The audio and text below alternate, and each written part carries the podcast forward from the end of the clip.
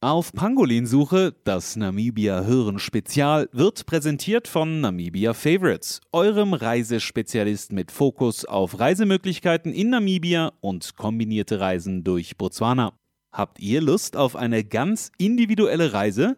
Dann schaut mal bei namibiafavorites.de vorbei. Und jetzt viel Spaß mit Namibia Hören, dem Hitradio Namibia Podcast.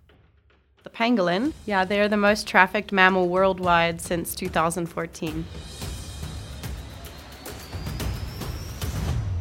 Namibia hören, der Hitradio Namibia Podcast. Das meistgehandelte Säugetier der Welt. Das ist mal eine Aussage und es ist genau diese Aussage, die mich dazu überredet hat und so mitgenommen hat, dass ich mir meine Kollegin Marlena Reichle geschnappt habe und gesagt habe, ey komm, wir fahren jetzt zu Kelsey Prediger. Sie ist von der Pangolin Conservation and Research Foundation und da fahren wir jetzt hin. Genau, bis heute ist nämlich echt wenig über das Verhalten und den Lebensraum dieser schuppigen, süßen, kleinen, scheuen Säugetiere bekannt. Was man aber weiß ist, in Namibia ist die Jagd auf Schuppentiere illegal. Man weiß auch, es werden mehr Schuppentiere als Nashörner und Elefanten zusammen gewildert. 491 Schuppentiere, lebend und tot, wurden in den letzten sieben Jahren hier in Namibia beschlagnahmt. Und das sind nur die Tiere, von denen man tatsächlich einen Beweis hat. Die Dunkelziffer ist schätzungsweise nämlich ziemlich groß. Ja, Marlena, und um mehr über diese Schuppentiere, diese wirklich unfassbaren, süßen kleinen Tierchen zu erfahren, machen wir uns jetzt auf den Weg in den Nordosten Namibias, in die Nähe von Zumkwe und schauen der Kelsey und den Rangers mal ein bisschen über die Schulter. Ich bin Katja Hase und jetzt heißt es, komm mit auf Schuppentiersuche. Sehr staubig war die Patt auf jeden Fall bis hierhin und wir fahren gerade in Zumkwe selbst rein. Und ja, man sieht hier schon ein bisschen mehr Leben als auf Patt hierher. Und ganz viele Menschen, die hier auf den Straßen rumlaufen. Also hier heißt es langsam fahren und äh, die Augen auf der Straße halten. Also ich muss sagen, äh, ich hatte mir Zumque doch etwas größer vorgestellt. So auf der Landkarte ist es ja einer der Punkte, wo man sagt, okay, ne, da ist die nächste Stadt. Ich war jetzt gerade sehr überrascht, dass wir tatsächlich schon da sind, ähm, weil hier laufen zum Beispiel auch einfach ähm, Ziegen auf der Straße rum. ähm, deswegen etwas anders als meine Definition von Kleinstadt, äh, von meiner europäischen Definition Kleinstadt. Und wir machen uns jetzt weiter auf dem Weg zu Kelsey, denn also die Beschreibung von Kelsey lautet, sie campen an einem großen Baum. Und da gehen wir jetzt hin. Wir suchen den großen Baum. Wir haben noch circa 64 Kilometer vor uns, noch weiter Richtung, ja, Richtung Grenze nach Botswana. Ha, Marlena, ich habe es gesehen. Hier vorne kommt das Schild und der große Baum. Ich glaube, das ist der große Baum. Wir müssen mal abbiegen. Vielleicht kommen wir hier irgendwo hin. Also ob das wirklich eine Straße ist, ich bin mir noch nicht so sicher. Aber es ist ein großer Baum, das ist schon mal etwas. Sehr gut. Es ist ein Riesenbaum. Und ah ja, hier sind auch Zelte. Äh, wow, guck dir diesen Baum an. Alter Schwede. Das sind 1, 2, 3, 4, 5, 6. Das sind sechs Stämme, aus denen dieser Baum besteht. Und wir müssen uns mal drum stellen, aber ich glaube, um einen Stamm können wir zwei noch nicht mal beide zusammen rumfassen. Also Riesenbaum. Wie cool ist das denn? Hier liegen auch schon drei Zelte.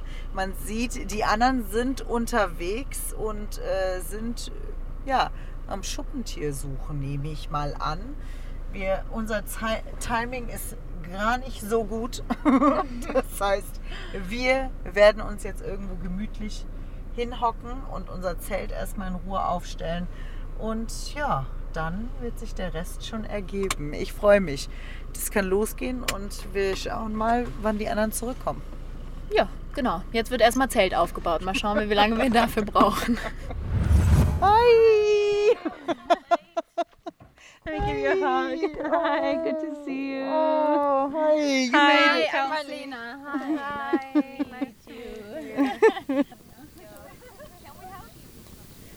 Das Feuer brutzelt vor uns hin und ja, ich habe mir die Kelsey mal geschnappt, denn wir wollen ja ein bisschen mehr erfahren über wie es eigentlich dazu kam, dass die Kelsey hier in dieser Region dabei ist. Man hört es auch an Kelseys Akzent. Sie ist nicht von Namibia, sie ist Amerikanerin und da ist eine ganz bestimmte Liebe zu den Pangolinen, zu den Schuppentieren hier entstanden in Namibia. Und ich glaube, wir fangen einfach vielleicht ganz von vorne an. Kelsey, let's start at the beginning. I think, you know, you, you're not from Namibia. How how did this happen? How did you come to Namibia and you think, you know what, pangolins, it's my thing. I really want to do this. so I'm not going to bore you too much because it would be a really long story. I was originally studying pre veterinary medicine to go to veterinary school for exotic and wildlife medicine. And along the way, I came across, um, you know, bigger conservation plans and things like that. And it really caught my attention that rather than helping individual animals, I'd like to help a species. And so I got really drawn to endangered species, species that are threatened with, you know, different things. And, um, and so then I kind of redirected my career towards that. And so, in the long story short, I ended up in Namibia with a project um, doing some work with cheetahs and my plan was to do my master's thesis on um, carnivores in the Pro Namib Desert, where very little has been done. And uh, it didn't quite work out due to many different factors. And I reassessed uh, what am I going to do? And I was very interested to still stay in Namibia because NUST offers a research based program. And one of my decisions was I'm not going back to study. Um, because I want to already be working and making a difference. And so I traveled the country and I, you know, came across a few different people talking about pangolins. And so I did a bunch of research and I found out nobody's actually doing any active, genuine research to help the species in the country. There's a few things going on, um, but you know, for the most trafficked mammal in the world, it was actually shocking. So I thought, you know, okay, um, I will do my master's thesis, and after two years, if I leave, I've still contributed to helping an endangered species on the ground in Africa. So, fast forward to now. uh, I completed my master's thesis and, in the process, started my own nonprofit called the Pangolin Conservation and Research Foundation. What did you think when you first saw a pangolin for the first time? They are the most bizarre, unique, animal you could ever see. It's so um, gentle and innocent. Um, so fascinating. I could just watch them all night. And if you can imagine some of my first experiences under the stars of this dark, dark sky with all these, you know, like I said, sparkling stars, and very often I would actually see shooting stars and listen to leopards and different kinds of things. So it was you know, really entrancing to be like, wow, what I just witnessed from this pangolin is I'm one of the few people in the world who has the privilege to do this. Why is the pangolin such a trafficked animal? They are highly trafficked um, for their scales and body parts, and there's been an increase in Africa because of the trade in Asia. Um, so there's eight species worldwide, four in Asia, four in Africa, and the four Asian species have been poached out to near extinction, that um, now Asian markets are turning to Africa to fill that gap. So now um, we're seeing increasing numbers of trafficking. Um, and so pangolins are increasingly under threat because of that. However, there's no um, there's no evidence that there is any medicine. Their scales are made out of keratin, just like our fingernails, and um, yeah, they're just little pangolins. There's really no n- nothing behind it. Kelsey, the pangolins, they look very prehistoric. Is it a prehistoric species? Pretty much, yeah. They look like little dinosaurs and could be little dinosaurs. The first fossil records date back to um, there's a range of 60 to 80 million years ago. So they've been around a lot longer than than most of us living on this planet. And when I say most of us, I mean animal species, not just humans. Yeah. What else? What is one of your most favorite fun facts that you know about pangolins? So their tongue, yeah, can be as long as their body. And so for this species, it can be up to one meter long. Holy moly. Yeah, and they actually don't have a jaw. Um, it's it's just cartilage, so that tongue like opens the mouth, and um, sometimes when they yawn or they're smelling something, it just comes out and it curls, like it it does this funny little curl thing, and um, it's extremely flexible because it goes down into the nests of the ants and termites. That's one of the really, really interesting things. And another thing that's not necessarily interesting, um, but to some might be, is they are mammals um, with scales. So they're the only scaly mammal, so they do give live birth. And they're born with soft pink scales that harden over the next few months. So also, mating is probably not that much fun, is it? Like with scales. I imagine it's better for them than the porcupines. um, I have seen some uh, some action, and um, you know they just have to kind of go from the side. Okay. Fact number two or three. So fact number three. So the species we have in Namibia is the Temminck's pangolin, and they are actually water independent. They get all of the moisture they need from the ants and termites they eat. Unglaublich. Und das sind Tiere, die man so selten zu Gesicht bekommt. Also ich bin in Namibia groß geworden, auf einer Farm. Ich habe in meinem Leben erst einmal ein Schuppentier gesehen. Und das ist sicher auch, weil die nachtaktiv sind. Ne? Also man sieht sie tagsüber nicht unbedingt. Und das ist natürlich für uns ein riesengroßes Glück, denn wir campen und wir sind später mit Kelsey, dürfen wir uns feste Schuhe anziehen und wir gehen mal ein bisschen ins Feld und schauen uns um und schauen, ob wir vielleicht Glück haben. Oder zumindest, wenn wir kein Glück haben und es nicht sehen, trotzdem sehr viel erfahren dürfen über das Tracking, über Ranges, die mit dabei sind und natürlich auch über Kelseys Leben und was sie für die Schuppentiere macht und versucht einfach ähm, ja noch weitere Fakten zu finden und rauszufinden und dass man einfach mehr über die Tiere, diese wirklich interessanten Tiere erfahren kann. Also hier wird ordentlich äh, das Auto gefüllt. Wir sind neun Stück, die hier reinquetschen. Also ja, es wird eng, es wird kuschelig, es wird auf jeden Fall nicht kalt. Das ist schon mal ganz gut. Marlena, wir gehen jetzt auf ein Night Drive und schauen mal, ob wir irgendwelche Pangoline finden. Ich freue mich auf jeden Fall sehr darauf. Ich bin schon so gespannt, wirklich. Also ich habe ja noch nie eins in meinem Leben gesehen. Das ist, glaube ich, das erste Mal, dass ich nachts auf so einer Forschungstour unterwegs bin. Und es ist zwar gerade noch ein bisschen eng, ich muss hier meinen Kopf ein bisschen einziehen und habe meine Beine irgendwie kreuz und quer. Aber ich bin sehr, sehr gespannt. Und ja, lass mich einfach überraschen. Und los geht's.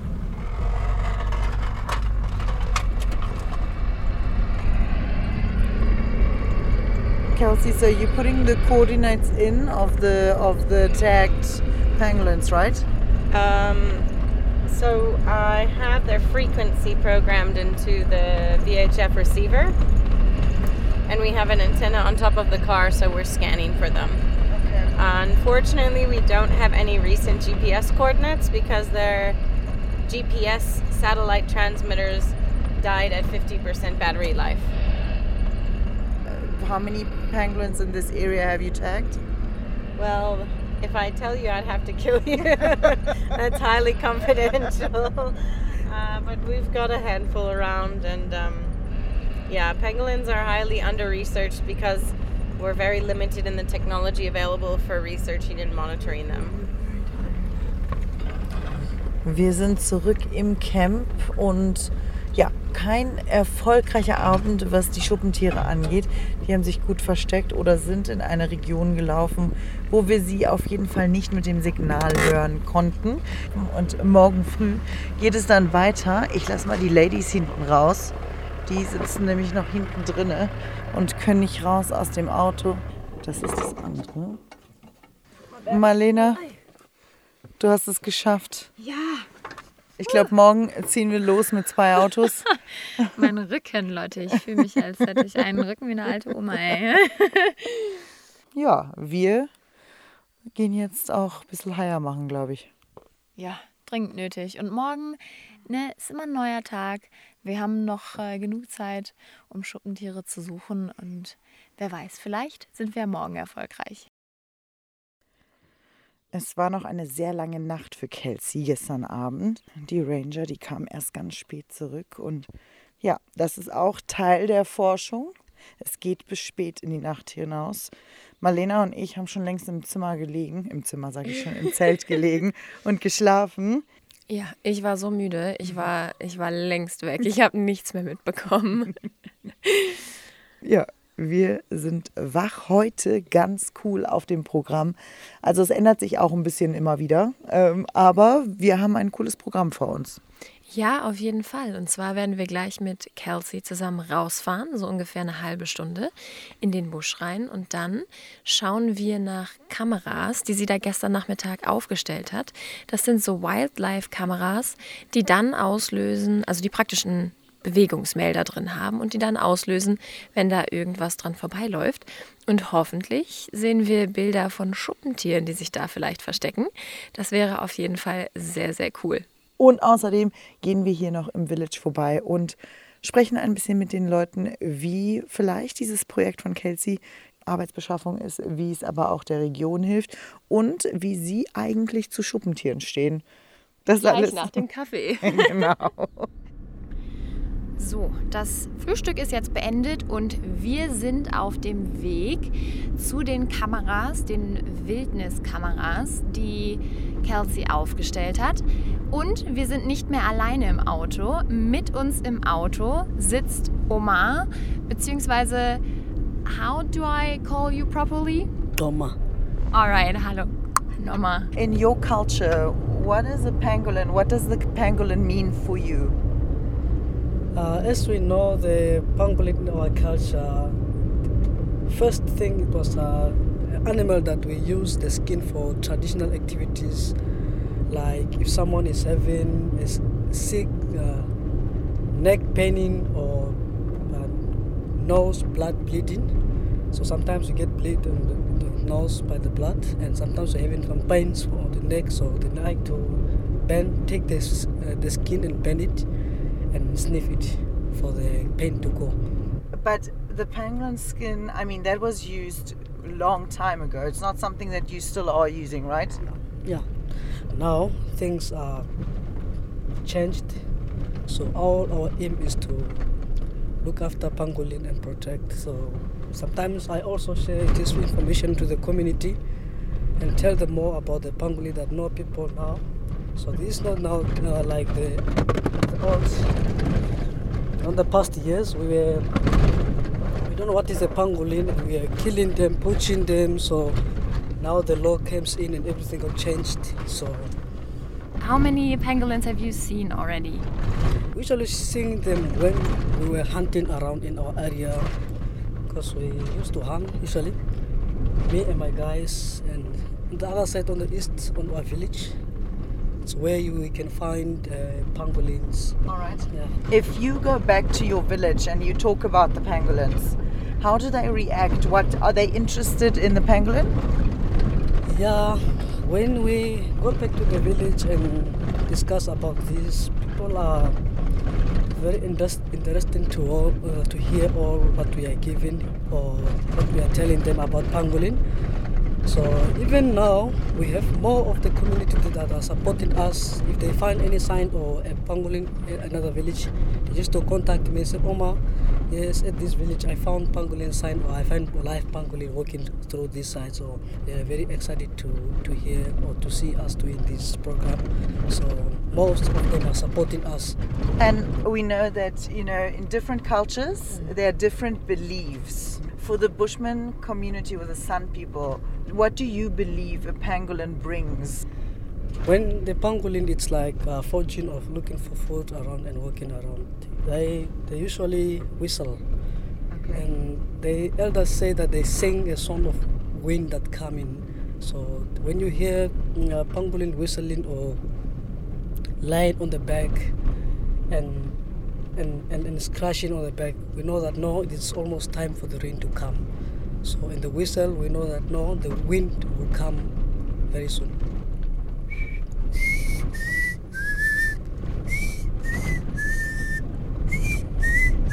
That's the way the, the whistle sounds. When you hear that, I mean the elders, if they hear that, they will really know know, know that oh, pangolin is on this direction, walking to this other side. Then they can hear the whistle with the, the skin making a very good sounds for you. So when we hear that, we know oh, the pangolin is on, is on this direction. Also vielen Dank, Mama, für das Interview. Wir sind immer noch unterwegs. Wir folgen Kelseys Auto. Ähm, wir sind inzwischen wirklich mitten im Busch. Es wird auch etwas holprig, aber wir sollten demnächst ankommen und äh, dann schauen wir mal, was die Kameras so auf ihren Bildern eingefangen haben. Wir haben gestoppt. Kelsey steigt aus. Ich glaube, wir tun ihr das jetzt nach und steigen auch aus und schauen einfach mal, was hier ist. Die erste Kamera ist, glaube ich, nicht weit entfernt. Wo die genau ist, das werden wir jetzt rausfinden. Ich glaube, ich schnappe mir jetzt meinen Hut und dann geht's los. Also wir sind jetzt hier circa eine halbe Stunde. Sie haben gestern hier ein Loch gefunden, so kann man es nicht anders nennen. Es ist ein Loch, da stehen drei Kameras davor mit SD-Karten drin. Und je nach Bewegung werden Fotos gemacht oder Videos gemacht. Und hier war Bewegung. Nur vielleicht keine Bewegung von einem Schuppentier, sondern von was ganz anderem. Ja, genau, und zwar von einem Ameisenbär. Ist natürlich auch was Cooles. Also ich persönlich finde die super lustig und die schauen einfach so süß aus. Ja, ich denke, eigentlich ein kleiner Win, finde ich. Vielleicht jetzt nicht für Kelsey, aber für uns ist schön, ne? Es ist auf jeden Fall Bewegung da.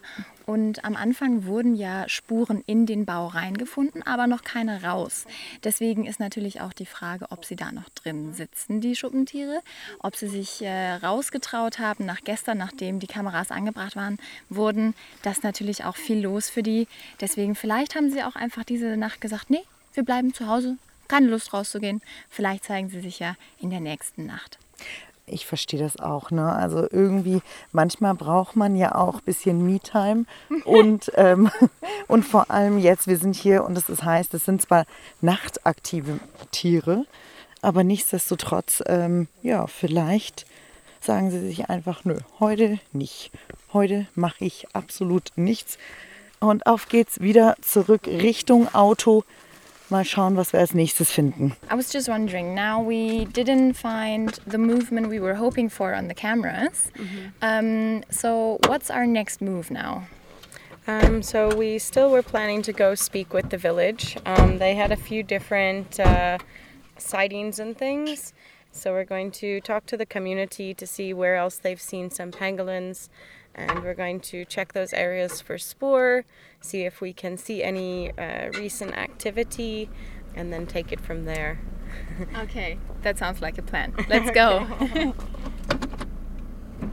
Wir haben gerade erfahren, 38 kleine Villages sind hier in Nyae Nyae in der Conservancy. Wir fahren jetzt zu einer dieser 38 Villages. Man sieht auch immer wieder kleine ja, Villages auf dem Weg, was natürlich super schön ist, weil man sieht, es gibt da Wasser, äh, große Wassercontainer. Dann sieht man natürlich auch, die ersten, die wir vorbeigefahren sind, die haben einen kleinen Gemüsegarten auch sehr, sehr schön. Das sind auch Projekte, die hier gestartet wurden, damit man sich selbst versorgen kann in der Region. Und ja, ich bin mal gespannt, was wir jetzt gleich bei der Village noch sehen und wen wir da kennenlernen dürfen. Wir kommen hier gerade an, wir sehen hier ein paar Hunde rumlaufen und einen Gemüsegarten, der auch interessante Figürchen drin hat. Oh, ganz viele kleine Kinder. Ähm, und ja, ich denke, hier steigen wir jetzt aus und lernen ein paar Leute kennen. Ich freue mich drauf.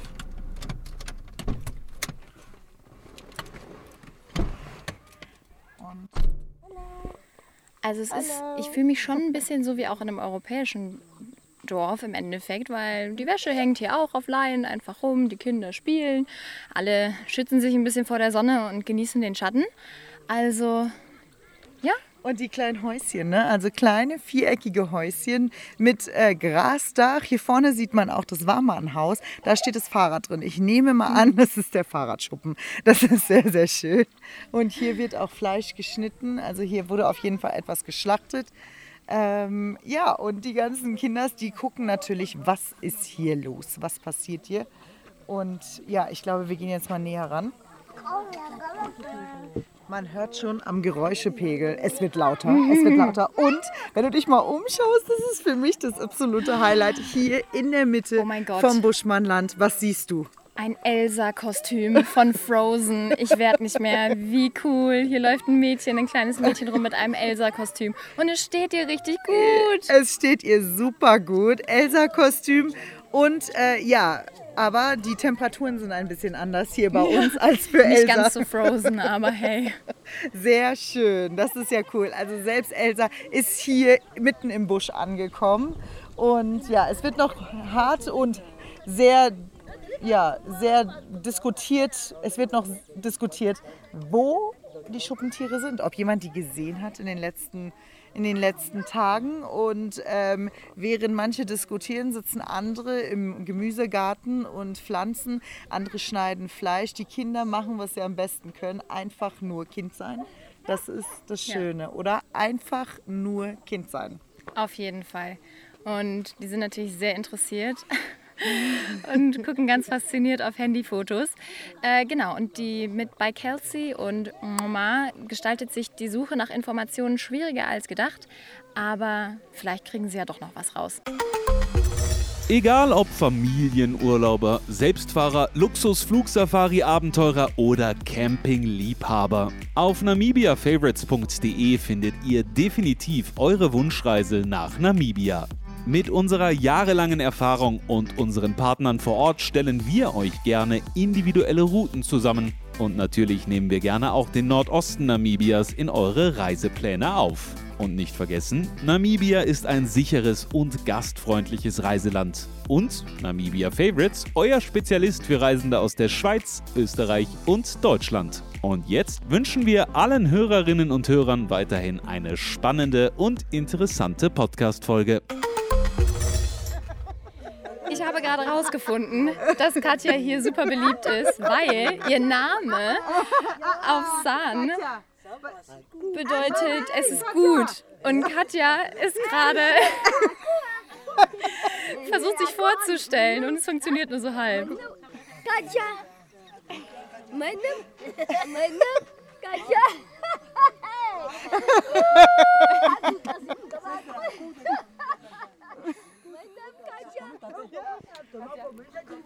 Hillboy haben wir gefunden und ähm, Omar wird für uns übersetzen, weil wir werden uns jetzt hier ein stilles Örtchen versuchen zu kriegen. Ein stilles Örtchen ist schwierig, denn hier ist sehr viel los. Ganz viele Kinder, sehr viel Aufregung, denn es sind Besucher im Dorf und das ist natürlich immer was Schönes. Und Hillboy ist blind, das heißt, er sieht leider nichts mehr und er ist auch schon etwas älter, aber Omar wird für uns übersetzen. Can you ask Khilboy if he if he has seen pangolins back when he was young already in this area? 다때구로 미땡게 지사가고 아이가고 고다마고 갔다고 신나 그리 거려 알고 기때 호 그치선 경 바이 에 바바캅 거클 거가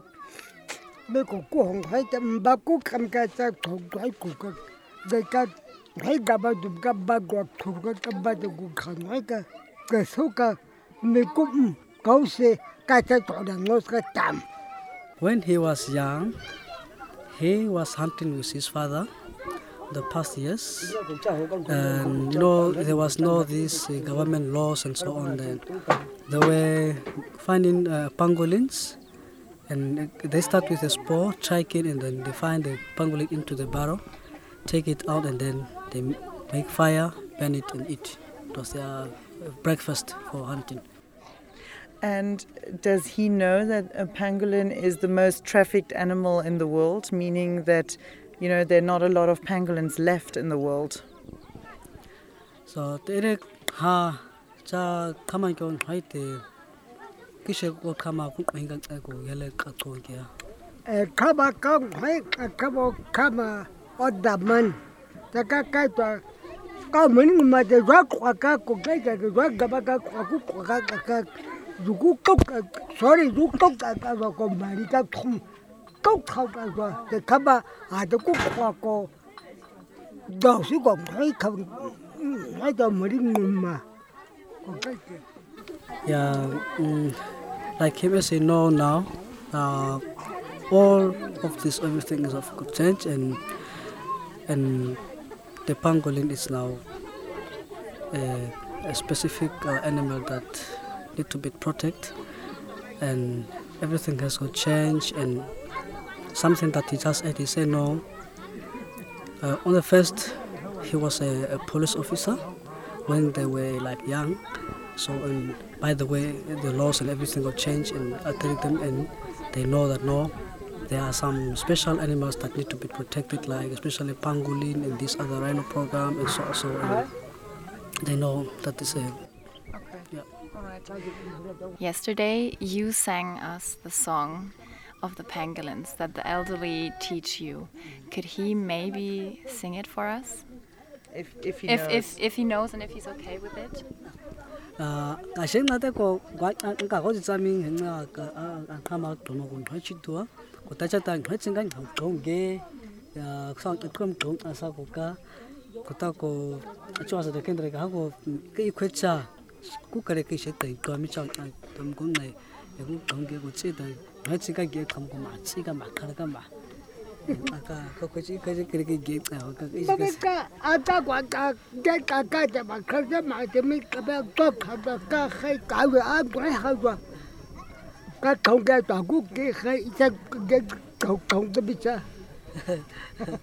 You know, you know, you know, uh, that's a, a, bit hard for him because now he, he can't, he can't whistle and it was, you know, pangolin. Yeah. So if I can do the it for him, Yes. because, yeah, Yes, perfect. yeah. So I got that miss kasi kai kwa. cái cái con tu sama Yeah. That's like I had saying kan ko to ako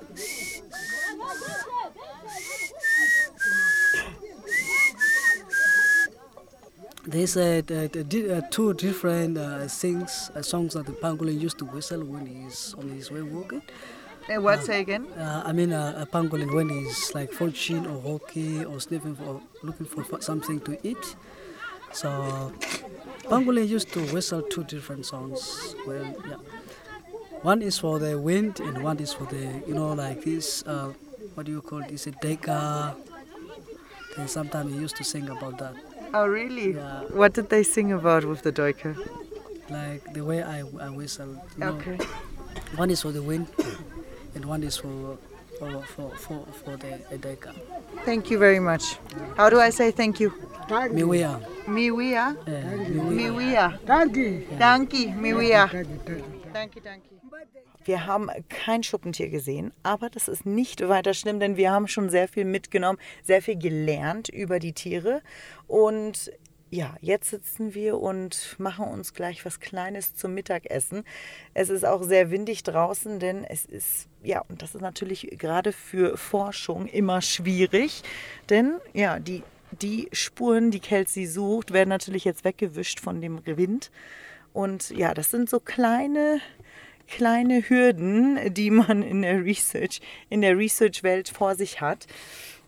Kelsey, how does it make you feel that you are a woman? I would say also a little pioneer when it comes to definitely pangolin conservation, but also in conservation in Namibia.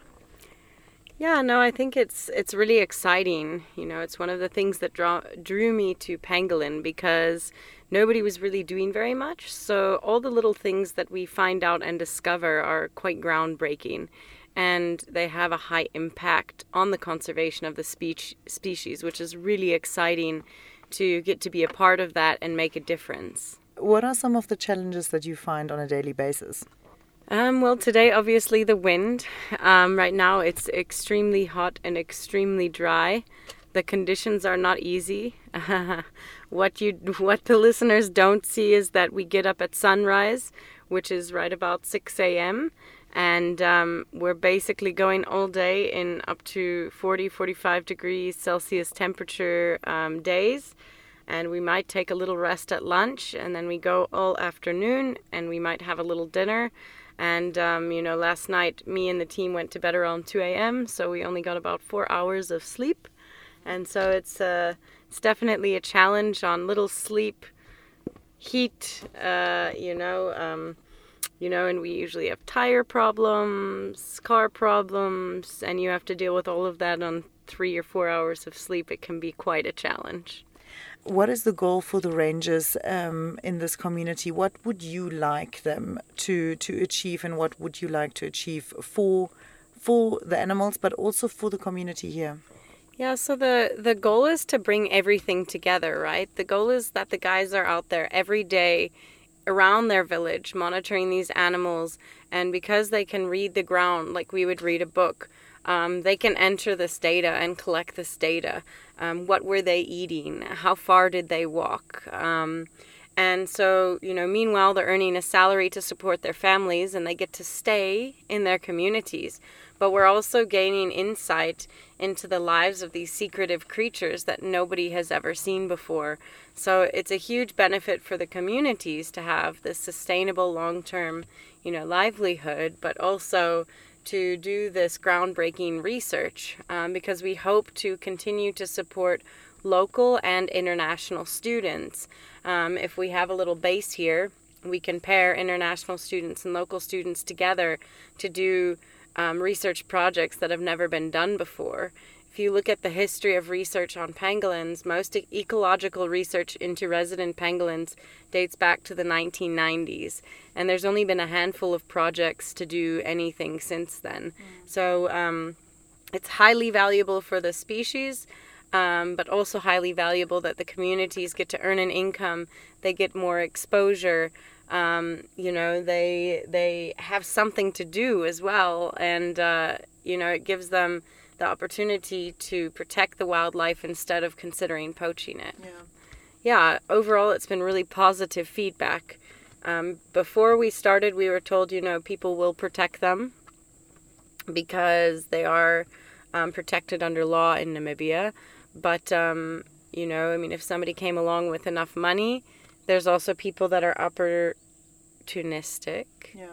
um, but yeah, I mean, generally everyone is very excited and happy to be a part of it, and you know, very very willing to help. You know, approaching this new community, we always ask for permission, even though we have the conservancy's permission. We ask the village, "Do you mind? You know, if we're here, do you mind if we put transmitters on and cameras up?" And you know, they they all say that they're happy that we're there. They don't have a problem to me that's like oh you don't have a problem that's not positive but i'm told it's a good thing you know they're happy we're we're there in the communities and that we're trying to protect these animals So, Kelsey, what is your hope or what is your vision for the future with this project? Well um, you know the vision would be in this area to have one ranger in every village employed um, and have a small team on the ground that can manage and respond to sightings and as i mentioned having consistent students um, because then we're also building a future of like pangolin champions and pangolin experts that you know there's more people to support the cause. And um, as we move forward i also hope that we can increase the survival rates of live confiscated pangolins after they're released and really create a stronger network for pangolin conservation across namibia.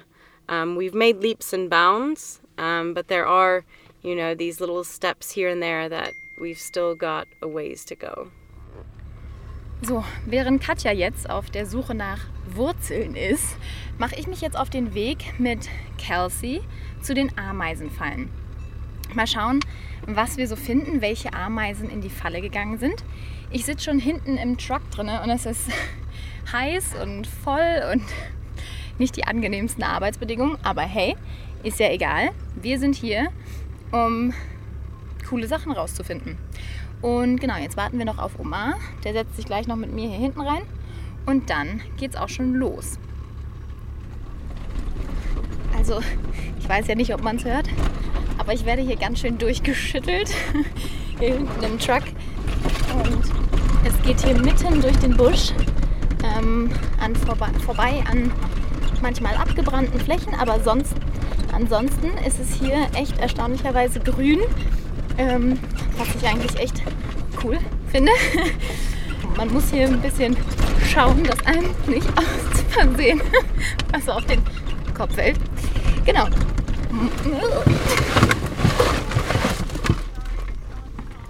No worries. Ja, das war gerade ein großes Loch.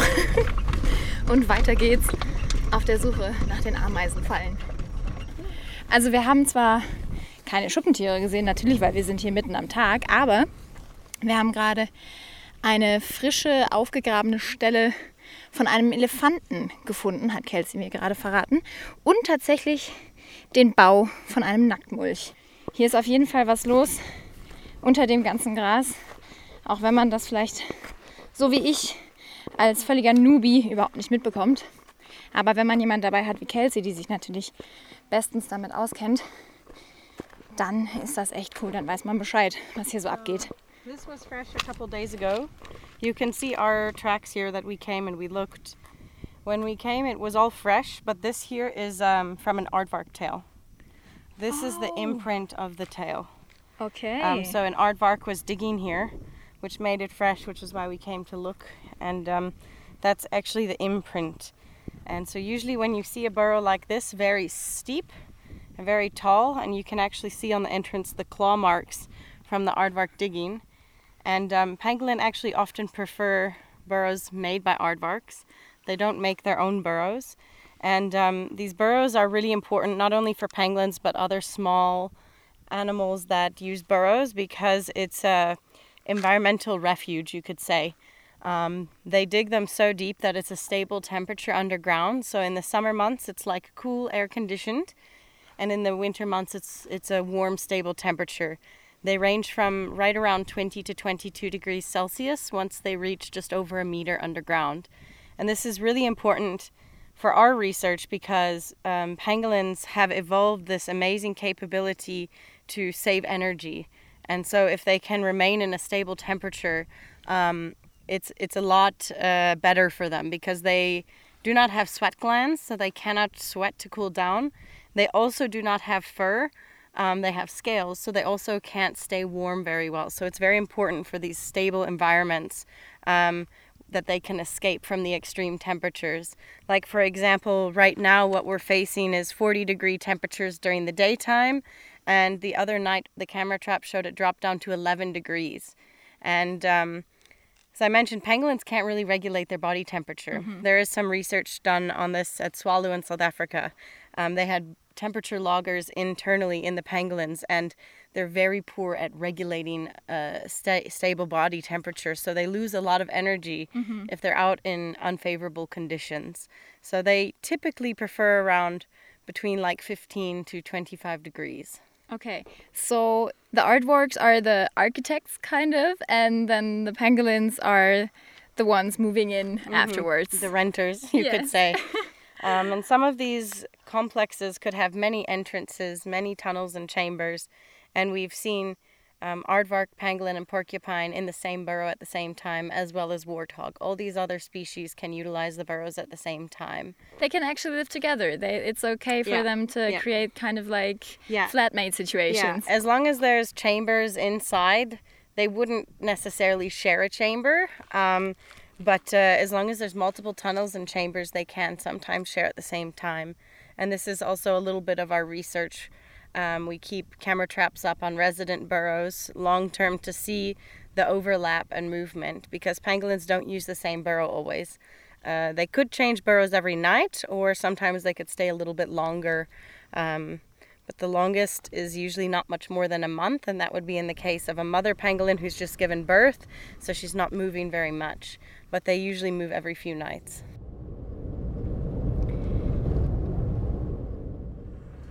So, wir sind jetzt zurück an unserem alten Campingplatz. Und hier wartet auch schon die Katja auf uns. Hallo. Und was habt ihr Schönes gefunden? Zehn Fallen insgesamt. Ja. Zehn Fallen mit Ameisen drin. Ähm, ich finde eine coole Ausbeute. Kelsey is not too happy. But um, we also saw, wir haben auch einen ähm, Bau, einen frischen Bau von einem Ameisenbär gesehen. Ah, Das war auch sehr cool. Wenn man mit Kelsey unterwegs ist, sie ist echt einfach eine Spurenleserin. Sie kann das richtig gut.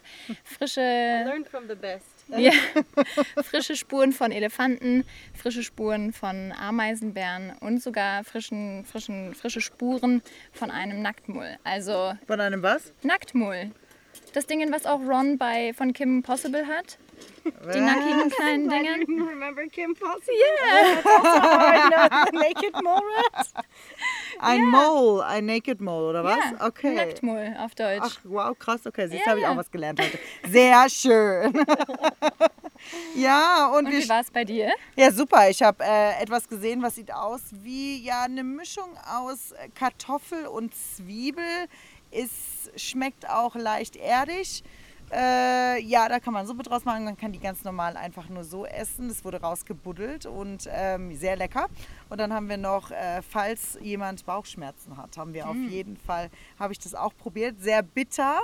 Ich habe auch gefragt, wenn ich keine Bauchschmerzen habe, was habe ich dann für Sachen, wenn ich das jetzt gegessen habe. Aber angeblich werde ich okay sein. Also das Ja, macht, perfekt. das macht nichts, wenn man keine Bauchschmerzen hat, aber es hilft, wenn man Bauchschmerzen hat. Also von daher ist es ganz gut. Und ja, ey Marlena, unsere Zeit ist hier irgendwie auch schon wieder vorbei, ne? Ja. Wir müssen jetzt los. Ja, hier wird aufgepackt, ganz eindeutig. Die ganzen Zelte werden zusammengeräumt, alle Sehr ordentlich, by the way. alle Reste werden zusammengepackt, denn die Zeit auch hier für Kelsey ist vorbei. Kelsey geht auch weiter in eine neue Region, wo ja hoffentlich vielleicht ein bisschen mehr Schuppentiere gefunden werden. Aber nichtsdestotrotz, hier ist ja auch sehr viel, obwohl wir kein Schuppentier zu Gesicht bekommen haben, haben wir sehr viel Informationen sammeln können über die Schuppentiere, über die Gegend, über das Essen der Schuppentiere. Also ich finde, es war erfolgreich und Thank you so much for having us, Kelsey. This was Aw, absolutely thank amazing. you for Thank coming, you very guys. much. it was so great to have you. Oh, and keep us So updated. glad to share information and what is the most important thing you want to get out there?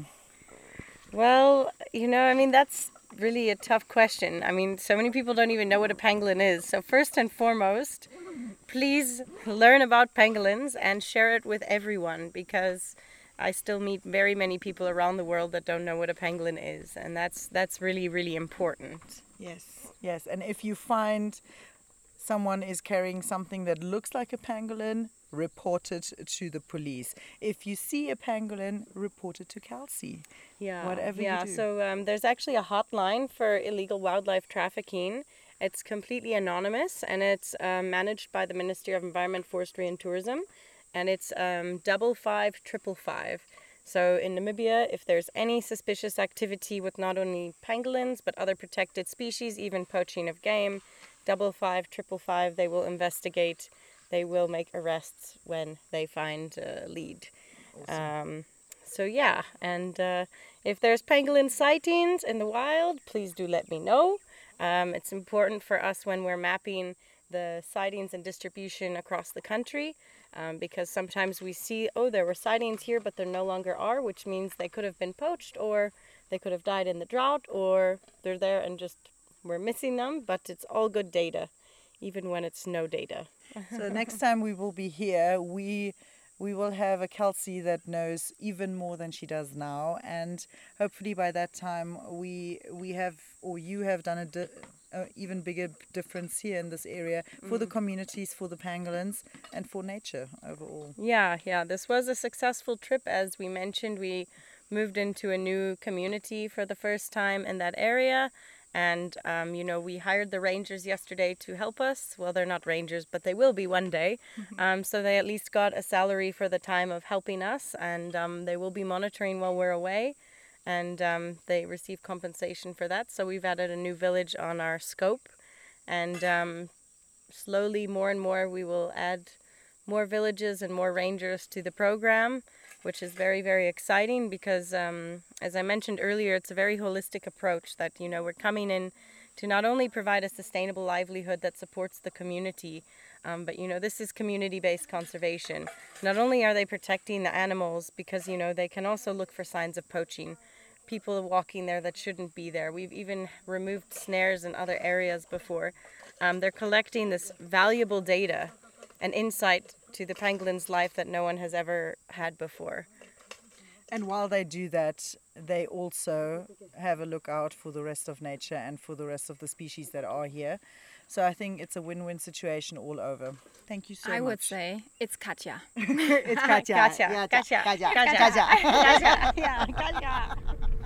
Und jetzt heißt es acht Stunden Autofahrt zurück nach Windhoek. Und damit wir beim Fahren auch wach bleiben, oder beziehungsweise du, Katja, weil du sitzt ja im Fahrersitz, habe ich mir noch ein paar coole Fun Facts für dich rausgesucht. Marlena, es freut mich ja, wie viel ja, Zuversicht du hast in meine Fahrkunst. Schieß los, was gibt's? Okay, also, wusstest du, dass Schuppentiere mehr als 70 Millionen Ameisen und Termiten in einem Jahr essen? Krass, 70 Millionen. Ist ja schon, ist ja schon eine Hausnummer, ne? Und vor allem, es zeigt ja auch, dass die einen wirklich wichtigen Platz in unserem Ökosystem haben, ne? Ja, auf jeden Fall. Und was auch total cool ist, Schuppentiere müssen kein Wasser trinken. Also sie sind darauf nicht angewiesen. Sie können einfach ohne Wasser überleben. Aber wenn sie merken, dass Regen kommt, dann buddeln die mit ihrem Körper so eine süße kleine Kuhle in die Erde rein und fangen dann so das Wasser auf. Und deswegen gelten sie bei den Sun zum Beispiel auch als Regenbringer. Das ist eine der Weisheiten, die wir da mitgenommen haben von Erzählungen, wie sie dort sagen, from the elderly. Also das heißt, die Sun, mit denen wir jetzt gesprochen haben, wissen das gar nicht, sondern die hören das nur von der älteren Generation, das über Jahre und Jahre so weitergetragen wurde. Fand ich eigentlich ganz schön.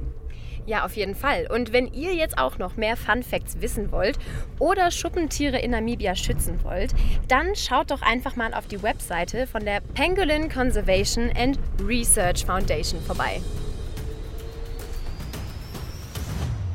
Namibia hören. Der Hitradio Namibia Podcast. Auf Pangolinsuche, das Namibia Hören Spezial, wurde präsentiert von Namibia Favorites. Wenn euch die Erfüllung eurer Reiseträume und eine schnelle, komfortable Reiseplanung mit professionellen Ansprechpartnern wichtig ist, dann meldet euch doch mal bei uns für ein passendes Reiseangebot. www.namibiafavorites.de